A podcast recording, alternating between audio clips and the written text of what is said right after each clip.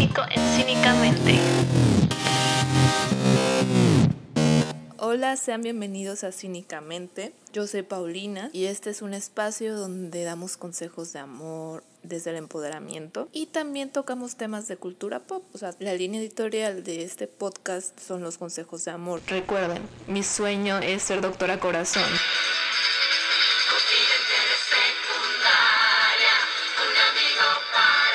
Después de la interrupción, volvemos al programa. Sin embargo, no siempre tenemos consejos de amor que dar porque precisamente Nadie me los pide.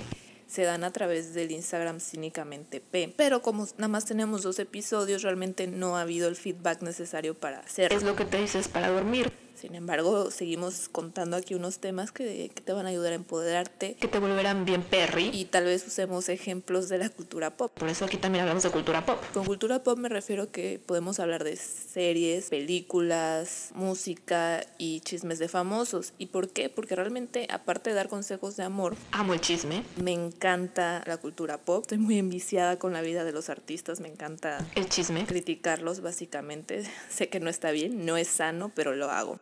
And I'm not sorry about Y hablando de que este es el segundo podcast, este, vamos a platicar un poco de, de lo que hablamos en el pasado por si no lo escuchaste. Y no te perdiste de nada. Y bueno, hablamos de la soltería, de cómo apapacharla en vez de rechazarla y tomarla como un momento para trabajar en la autoestima. Y como siento que va desde la mano de la soltería, hoy voy a hablarles de la autoestima. Y bueno, sabemos que la autoestima es la imagen que tenemos de nosotros mismos, misma que es fabricada, influida Por las telenovelas de Televisa o Instagram. por nuestras experiencias, las relaciones que tenemos con las demás personas. Es decir, quizás un comentario de te ves gorda haya hecho que te vuelvas anoréxica. O quizás solo te dio una inseguridad que no tenías antes. Entonces, la baja autoestima nace de eso, de, de que muchas veces has sufrido rechazo, entonces empiezas a sentirte inseguro. Algunas personas lo relacionan con el hecho de que tus padres se hayan divorciado y tal vez sea cierto, no lo sé, al menos yo de padres separados. Puedo decir que sí soy un poco insegura, pero no sé si fue por eso que nació mi inseguridad, no lo sé. Tal vez el simple hecho de, de no recibir como ciertos mensajes de, ay, tú puedes,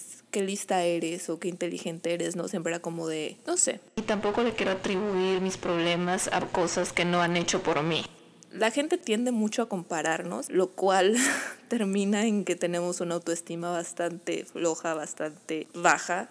Pero al final todos somos diferentes y suficientes y Y especiales. bueno, tenemos que aprender a trabajar en ella. Y curiosamente, cuando ya caes en depresión, o sea, ya cuando tienes una autoestima muy baja y caes en depresión, Perdón por la falta de vocabulario. te dan tan pocas ganas de hacer las cosas. O sea, es, Simplemente estás cansado de no sentirte es suficiente. como un peso de verdad. Si no vas al psiquiatra o no vas al psicólogo, pues lo único que tienes que hacer es levantarte. O al menos tratarlo. Con esto no quiero decir de que no vayan al psicólogo Justamente lo contrario. y tampoco quiero eh, como reemplazar el psicólogo. O tampoco voy a resolverte la vida, mami. Esto no es un podcast de autoayuda. Sí doy consejos porque me gusta darlos. Me gusta chismear un poco y por eso viene este sueño de ser doctora corazón. O sea, digo, No solo es confidente secundaria el inspiración. hecho de que te pregunten, oye, es que fíjate que yo con fulanito tenemos este problema, ayúdanos, no sé qué. Pues es por chisme y porque me gusta, no sé, me gusta ayudar a las personas. Genuinamente me gusta. Y también amo el chisme. Yo hasta he planteado como, como ser counselor, pero ya saben que aquí en México,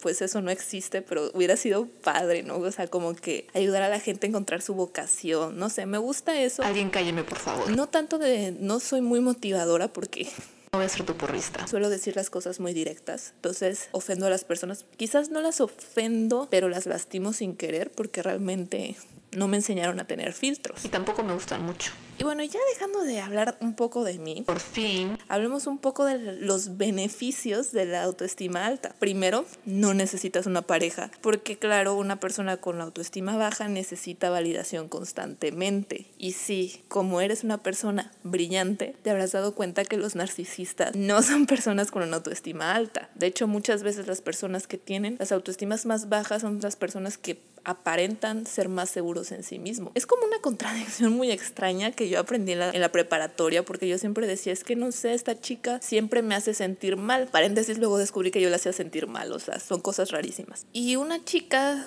o sea, una compañera me dijo, ay, pues sí, sabes que las personas que tienen muy baja autoestima suelen ser las personas más crueles, ¿no? Así como que les gusta, les gusta que tú también estés con autoestima baja. Mis querida ex Por eso mejor no hay que hacerles caso a los haters. Entonces dije, ay, qué curioso, ¿no? Me quedé pensando, pero si es algo que se dice, y bueno, los narcisistas son personas que tú dices, wow, qué seguridad. No sé, como que los ves y, y te caen mal porque como tú te ves en ese espejo y dices, mierda, yo no confío nada en mí, soy un pedazo, soy un asco. Y, y los ves tan seguros y así, pero realmente son personas que necesitan la validación constante y hacen cualquier cosa por tenerla. Y eso no está chido. Entonces una persona con baja autoestima necesita la aprobación de los demás y por eso son tan se presentan tan inseguros al mundo porque tienen muchísimo miedo de caerle mal a alguien, porque el caerle mal a una persona va a influir en, en su autoestima básicamente. Pero yo qué sé, yo no soy psicóloga. Entonces, otro beneficio de la autoestima además de no necesitar una pareja, pues es eso, desenvolverte mejor en el mundo. Tienes una aura más más atrayente porque al final de cuentas no quieres destrozar a las personas, quieres que estén bien como tú. Son al final de cuentas las personas que son líderes, son las que brillan solas y por eso te atraen. Porque ves que tienen una seguridad genuina, una seguridad positiva en ellos. Y bueno, básicamente esos son los beneficios que encuentro más importantes de la autoestima. Ahora, ¿cómo llegar a tener una autoestima alta? Bueno, el primer paso es conocerse, ¿Y por qué conocerse y por qué es el primer paso? Es el primer paso porque cuando tú ya te conoces, ya sabes el nivel de autoestima que tienes. Y a partir de ahí sabes en lo que tienes que trabajar. Ya puedes reconocer que tu autoestima no está en el piso ideal. Y ya cuando lo conoces, es, ya es cuando haces clic y decides cambiar. al final, si no sabes qué cambiar, cómo vas a cambiar. ¿Y qué es conocerse? Es que muchas veces no nos conocemos y no somos conscientes de eso. El payaso. Y es parte de lo que hablé en el podcast pasado, de cómo a veces permitimos que una relación nos defina. Y eso es muy interesante porque en la película que ahorita es, no sé si muy hablada, pero está el meme buenísimo de la escena de la pelea, de una historia de un matrimonio, donde vemos al personaje de Scarlett Johansson entrar en una relación sin conocerse, realmente sin tener una autoestima sana, porque al final de cuentas se deja eclipsar por el talento de Charlie, el personaje de Adam Driver. Y luego vemos en la escena de la pelea donde le dices que a ti te gusta no tener una voz. ¿Y qué es con esto? Pues es que como no te conoces, te gusta estar con personas que o sea, saben lo que quieren, porque te dan esa seguridad que tú no te das. Y sin querer, tú misma te estás dando cuenta de qué es lo que deseas. Deseas tener lo que tiene tu pareja. Por eso, spoiler alert, termina nominada en un Emmy de direct por dirección de una serie, porque al final de cuentas su pareja era lo que ella quería llegar a ser. Pero estuvo en esa relación porque no sabía quién era y realmente es como ella que había comenzado siendo una actriz naciente en Hollywood, de repente pues era la razón por la que la gente iba a ver las obras de, de su esposo. Pero después resulta que ella fue perdiendo fama y empezó a sentirse más pequeña. ¿Por qué? Porque ahí estamos dejando que nuestra valía dependa de cosas que no están en nuestro control. Eso es lo que no tienes que hacer. Volviendo a lo de conocerse. Cuando tú te conoces sabes lo que quieres, porque obviamente sabes lo que te apasiona, sabes hacia dónde vas. Muchas veces decimos, ay, nuestra vida, mi vida no tiene rumbo. Y claro, no puedes tener una autoestima sana si tu vida no tiene un rumbo. ¿Cómo vas a saber qué camino tomar? Pues conociéndote, sabiendo exactamente quién eres y lo que vales. Y bueno, para conocerte tienes que empezar preguntándote qué te gusta o simplemente escucharte, reconocer tus miedos. O otra manera más fácil de hacerlo es haciendo un FODA sobre ti.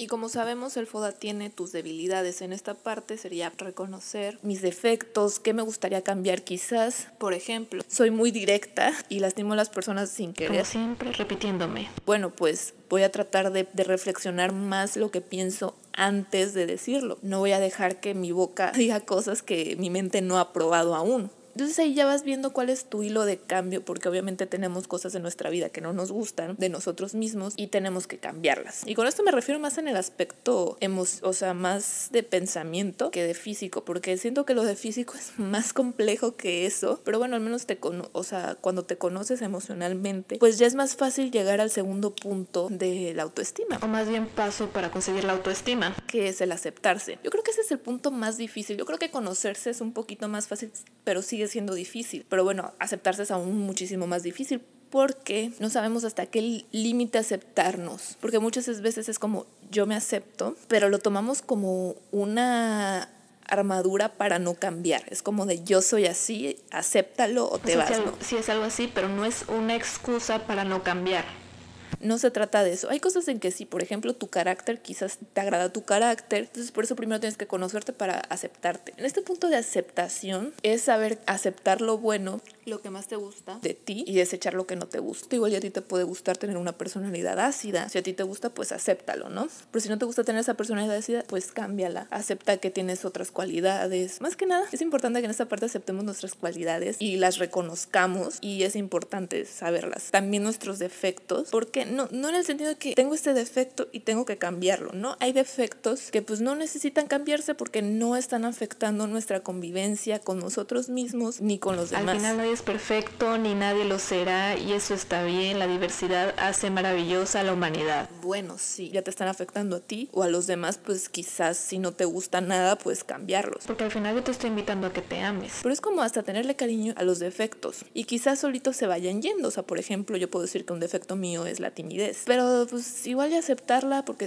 acepto que soy tímida. Pero en el momento también de aceptar que soy tímida quizás me gustaría cambiarlo. Al final la aceptación es el primer paso. No, no sé si me explico. Ni yo sé qué estoy diciendo. Y en este tampoco yo no me quiero poner muy pesada en el de aceptarse, de aceptar que mi nariz es horrible. No, simplemente más, más que de aceptarlo no es como un pues ya que, ¿qué me queda? No, simplemente es empezar la valoración de uno mismo, empezar a tener cariño, empezar a tener confianza en uno mismo. Es como quererte con todos tus defectos. Sabes que sí, toda mi vida me causó inseguridad usar guaraches. Bueno, no encuentro zapatos que verdaderamente me agraden, o sea, y los que creo que van más con mi personalidad son estas chanclas, bueno, estos guaraches, y pues ni modo, los uso. Y cuando te das cuenta que los usas, y no pasa nada. A la gente no se da cuenta que tú tienes un problema con cómo son tus pies. De hecho, muchas veces podrás ver a gente que tiene sus pies muy feos muchísimo más feos que tú, deformes incluso, y no les da pena, porque al final de cuentas tú no eres tan importante para los demás. Y no quiero decirlo en modo de deprímete, no le importas a nadie, simplemente es la realidad. De hecho lo digo más en plan, olvídate de los demás y sé tú, sé libre la gente tiene sus propios problemas, no van a estar pendientes de ti. Y si están pendientes de ti, quizás tienen un problema de autoestima. Entonces es como de déjalo ir, ¿sabes que sí? You go, girl. No tengo los mejores pies del mundo, pero... Te vale, ¿no? Kim Kardashian tampoco los tiene exactamente bonitos. Y ella los luce como si nada. ¿Sabes? Es todo es Más que nada valorarte. O sea, por eso digo valorar tus defectos un poco, darles un cariñito, así como de, bueno, sí soy tímida, puedo trabajar en ello, pero pues lo acepto, ¿no? Lo quiero y empezarte a querer con las cositas pequeñitas que te hacen tú. Después de ya aceptarte, de empezarte a valorar, es hora de tomar responsabilidad de tu vida, de reconocer que la única persona que es responsable de su felicidad eres tú. Qué fuerte, ¿no? Tu novio no te va a hacer feliz. Tu belleza tampoco. Tú crees que sí, porque al final de cuentas es como el maquillaje, al final el maquillaje engaña, ¿no? básicamente. No estoy criticando el maquillaje, quiero aclararlo. El maquillaje siento que es divertidísimo y me encanta, o sea, no me maquillo muy bien, pero me divierto cuando lo hago y creo que es muy importante divertirse, ¿no? Siento que una relación pues te divierte, pero la realidad es que tu novio no te va a hacer feliz. Puede ayudar. Y si tú esperas que tu felicidad sea tu novio, pues quizás él se vaya. Entonces tienes que tomar la responsabilidad de tu felicidad. En esto volvemos al de conocerse. En este momento tú tomas la responsabilidad de realizar tus objetivos. ¿Por qué? Porque ya sabes hacia dónde va tu vida. Entonces ya sabes que si yo quiero que suceda esto, tengo que hacer algo para que suceda. Esto no va a suceder mágicamente, no va a suceder por ley de atracción. No, yo tengo que actuar. Otra cosa de la responsabilidad es también responsabilizarte de tus decisiones. Y de esto quiero hablar un poco de, del discurso que dio Taylor Swift en en su reconocimiento como mujer de la década. Me parece que se lo dio Billboard, no me acuerdo muy bien, donde ella da un discurso donde dice, ay, es que no me llamaron para avisarme que Scooter Brown iba a comprar la disquera y iba a ser dueño de mi catálogo de masters. Y además lo hago en plan víctima, no mi amor. Tú, cuando tenías 16 años, firmaste un contrato que decía claramente que la disquera iba, le iban a pertenecer, le iba a pertenecer tu catálogo. Hasta me imagino que ha de tener una caducidad no lo sé. Y no, mi amor, esto no es venganza de Scooter Brown. Quizás sí, no lo sé, yo no lo conozco personalmente, pero lo que yo voy es que ella fue responsable de firmar ese contrato. Sí, tenía 16 años, pero ella quería ser cantante. Y muchas veces tienes que ceder tu catálogo a la disquera, porque al final de cuentas la disquera está invirtiendo en esa, está invirtiendo en ese arte. Ellos necesitan tener un seguro para invertir en ti. Es como cuando tú decides emprender un negocio y vas al banco, obviamente ellos te van a decir, pues mira mi amor, necesito un seguro, dame tu hipoteca, pero tú ya lo estás aceptando. Ella en ese momento lo aceptó. No sabía ella que cuando tendría, cuando estuviera a punto de cumplir 30 le molestaría no ser dueña de su catálogo porque resulta que su archienemigo compra la disquera. En resumen, ella se quita la responsabilidad. Y aquí sí quiero aclarar que yo no, yo no estoy diciendo que, que estoy de acuerdo con que las disqueras sean dueñas del catálogo de las personas. No, pero tristemente es algo que pasa en el negocio y los negocios son fríos. Y sobre todo no es cuestión de género. Hay cosas que sí, pero esto no. Los Beatles no eran dueños de su catálogo, de hecho hasta hace poco era Michael Jackson el dueño. ¿Qué quiere decir? Esto no es de género, no es porque seas una mujer. Y sobre todo no eres una víctima. Que no eres dueña de tu, de tu arte, simplemente así funcionan las disqueras. Tú en el momento que decidiste ser cantante, lo sabías o no lo sabías, pero lo aceptaste. Acepta tu responsabilidad. Deja de victimizarte. Ahora los quieres, pues trabaja para conseguirlos. No me vengas a mí a lloriquear de que no, de que no tienes tu arte cuando sabes que yo tengo problemas más importantes. Y sí sé que estoy hablando de esto, pero a eso me refiero con tomar responsabilidad de tus decisiones. Tienes que responsabilizarte. Ahora, con esto no quiero decir que todo es culpa de Taylor Swift. No, simplemente hay cosas que no hay en nuestro control. El control que ella tenía era firmar ese contrato. Ella lo firmó. Tiene que aceptar eso, decir sí, yo cometí este error, aprender de ello ya aprendió, qué gusto. Otra cosa es que hay cosas que no están en nuestro control. Y de eso yo no quiero que te responsabilices, no quiero que te culpabilices por algo que no tienes la culpa. Si Pepito es un mal novio, no es tu culpa. Si no le gustas a Adrián, no es tu culpa. Si Pepe no te vuelve a llamar, no es tu culpa no tienes nada de malo. Aquí quiero decir que eres una persona completamente suficiente y con muchísimo valor. Hay cosas que están fuera de tu control y también hay que aprender a aceptar eso. Hay que aprender a aceptar que no le vamos a gustar a los demás. Y está bien porque a ti no te gustan todas las personas del mundo. No hay que ser como Taylor Swift y tomarnos todas las críticas tan a pecho. Yo te recomiendo, esto sí no es tanto como un pilar de la autoestima porque lo de conocerse, aceptarse y responsabilizarse son los pilares de la autoestima, de acuerdo a psicología y mente o psicoactiva.com Recuerden que yo no soy psicóloga y tampoco pienso psicoanalizarlos ni nada. ¿Qué punto te recomiendo ir con una psicóloga? Simplemente estoy hablando de, lo que leo en internet y sabes que estoy de acuerdo. De hecho, ellos mencionan, me parece que cinco pilares de la autoestima y yo solamente les estoy dando tres porque esto siento que son fundamentales y son, son cosas que yo siempre trato de recomendar. yo siempre es como de, sí, hay que conocerse a sí mismo, hay que aceptarse y lo de tomar responsabilidad lo acabo de aprender y es muy interesante porque en el momento que tú dices, yo soy la responsable de ser feliz, feliz, wow, es muchísimo peso en los hombros, pero te ayuda a cambiar un poco tu chip y a querer en trabajar en todo tu estilo. Y como ya dije, esto es de mi cuchara, este es otro consejo que les traigo de mi experiencia debes aprender a ser justo contigo mismo. Y esto es con lo mismo de no culpabilizarte por cosas que no tienes control y aceptar que pues no lo puedes todo. Al final hay que ser humildes. Tienes que aprender, o sea, tienes que ser justo contigo mismo. No, en serio, dime más. Pero al conocerte ya ya lo empiezas a saber. No te critiques tanto. Hay que ser autocríticos. No lo hagas de manera exagerada. No te pegues tanto, o sea, simplemente ya lo dijimos. Si no te gusta algo y lo puedes cambiar, cámbialo, que tú tienes la responsabilidad al final, cada paso para la autoestima se retroalimenta con otra. Ahora, hay cosas que no podemos cambiar y para esto hay que entender cuál es la diferencia para aceptar lo que no podemos cambiar. De hecho, hay una oración muy bonita que dice, Dios, dame la serenidad para aceptar las cosas que no puedo cambiar el valor para cambiar las cosas que pueda y la sabiduría para conocer la diferencia. Con ser justo contigo mismo, tienes que aprender a cambiar tu lenguaje contigo, simplemente no seas tan negativo. Trata de decirte cosas bonitas, de enamorarte de ti mismo. Sí, es importante aprender de los sentimientos, no tratar de ser feliz cuando estás triste. No hay momento para todo y de hecho hasta la tristeza se puede disfrutar. De hecho, esto es un poco de la filosofía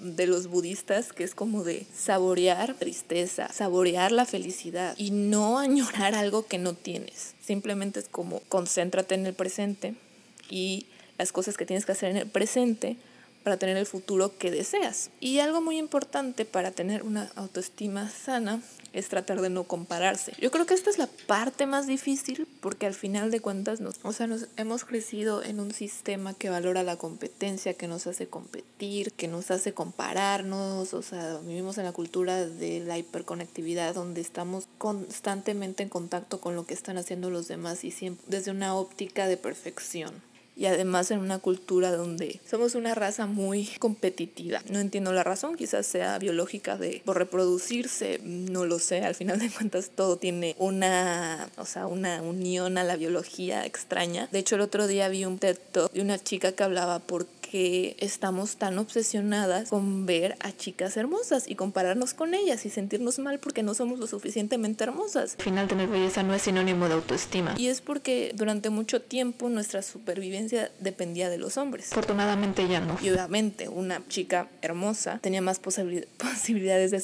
de, sobrevivir. Entonces es algo muy interesante, ¿no? De, de todo esto. Entonces yo entiendo que es muy difícil no compararse. Pero bueno, aprendamos a no compararnos al menos con personas que no tienen los mismos sueños que nosotros. Por ejemplo, con los influencers, bueno, ellos no tienen el mismo camino que tú has decidido emprender. Quizás tú quieres ser una arquitecta y para ello no necesitas ser influencer, simplemente necesitas saber de arquitectura. Qué brillante. Más que compararte, mejor toma a las personas como un modelo a seguir. Que sean tu motivación. Es decir, me gusta esta persona que, que tiene éxito, me gustaría ser como ella, pues... Go for it. Emprende tu camino hacerlo, ¿no? No empieces con que, ay, ¿por qué ella sí? ¿Por qué yo no? O ¿por qué yo no logro esto? ¿Por qué no sé qué? Al final no tiene caso compararse porque todas las personas somos diferentes y creo que vivimos en una cultura que quiere que seamos todos iguales, que todos tengamos prácticamente las mismas metas y no realmente es estúpido comparar un pez con un león, simplemente son, o sea, son animales completamente distintas, con funciones completamente distintas en el mundo. Entonces, ¿por qué nosotros sí nos comparamos? O sea, es absurdo. Además, si eliminas la comparación, que yo entiendo que es súper difícil, pero si la eliminas, es más probable que la valorización que tú tienes de ti mismo empiece a subir, porque ya no hay una comparación, ya no hay una montaña a la que escalar que es imposible porque no tienes esos objetivos, no tienes esas habilidades, etc. Después tener tus objetivos muy claros. Después de todo, lo más importante es tener objetivos, cumplirlos, porque al cumplirlos empiezas a, verte con otros ojos, empiezas a valorarte más, porque dices, wow, o sea, estoy logrando algo. No se trata de meter tu valía en tus logros, porque al final de cuentas también está, es importante valorar los fracasos, porque los fracasos van a haber logros. Entonces, son cosas importantes que apreciar y, saborear, como ya comentamos, los budistas saborean tanto la tristeza como la felicidad, no es como que prefieren una de la otra, porque al final de cuentas las dos tienen su, su, este, su importancia en el crecimiento. Con los objetivos puedes comenzar con metas súper pequeñas, por ejemplo, después de levantarte automáticamente tender tu cama, ¿por qué? porque es la primera meta que vas a realizar en tu día y ya empiezas a sentir esa energía positiva de, wow, ya hice algo hoy. Entonces ya vas a tener optimismo para seguir el día. Otra cosa importante es este arreglarse. ¿Por qué arreglarse? Más que nada cuidarse. Y con cuidarse me refiero a cuidar tu aspecto. No estoy diciendo que es más importante la autoestima física, pero al fin de cuentas lo físico va a empezar a transformarse en en el interior se va a interiorizar mejor porque ya te vas a ver en el espejo y te va a gustar tu reflejo básicamente. Y a partir de ahí tu valía va a empezar a crecer, ya te vas a valorar más, ya por lo menos vas a decir, wow, si estoy bonita, si estoy guapa, etc. De ahí es, o sea, también la parte de cuidarse es importante comer saludable, o sea, porque desde el cuidar, en el cuidar está el querer. Entonces, si te cuidas es porque te quieres. Y algo más, lo más importante en la autoestima es quererse, amarse, porque recuerda que después de todo, después de todos los dramas, después de todas las peleas, después de todas las rupturas, tú te quedas sola y no, bueno, al final de cuentas te quedas tú. La única persona que va a estar ahí siempre, esa eres tú. Entonces tienes que cuidarte, cuidar tus pensamientos, cuidar tus ideas, cuidar tu físico. Entonces aquí también hacer ejercicio, porque hacer ejercicio te trae muchísimos beneficios, liberas endorfinas, te ocupas y te va a hacer, o sea, va a ayudar a tu aspecto, a tu aspecto físico y eso es todo un, ciclo maravilloso para la autoestima. Otra cosa importante es tener una rutina, porque al tener una rutina ya sabes qué hacer. Entonces vas como un robotito y ya no estás pensando en esto ya que y en la rutina está el cumplir tus objetivos. Como tienes ya una, o sea, ya tienes algo que hacer, pues vas a ir cumpliendo metas y te vas a sentir mejor porque eres productivo y haces cosas interesantes y ya tú mismamente va a decir, wow, si está haciendo algo por su vida, porque muchas veces decimos que haremos algo y no lo hacemos. Entonces lo que tienes que hacer es hacerlo, meterlo en tu rutina. Lo que tienes que hacer es hacer, hacer, hacer. Para cumplir todo esto y tu valía vaya creciendo automáticamente, casi sola. También es importante reírte de ti mismo y en esto es como no tomarte todo tan en serio. O sea, ¿qué si el vecino dice que te ves mal, no? aprende a reírte y, usa esos, o sea, usa tus complejos como chistes, así como de, ay, mira, es que ni siquiera puedo hablarle al chico que me gusta, no sé, yo la verdad ahorita no se me ocurre un chiste sobre mí misma, pero como tomarlo como un chiste. Y así no te vas a tomar tan en serio tus defectos y, te vas a empezar a sentir mejor. Y todo viene con lo de aceptarse, porque al aceptarte puedes cambiar. Si no, te si no aceptas que tienes un problema, no vas a superarlo, básicamente. Y bueno, con esto termino el podcast de hoy quiero pedir una disculpa por mi pésimo vocabulario y por no traer contenido más interesante. La verdad es que he estado un poco apurada y no, no tengo seguridad de mí misma. Entonces hacemos estas cosas. Y bueno, recuerda que puedes seguirnos en el Instagram cínicamente P, donde puedes dejar tus preguntas de amor, etc. Y yo soy Paulina y nos oímos en la próxima.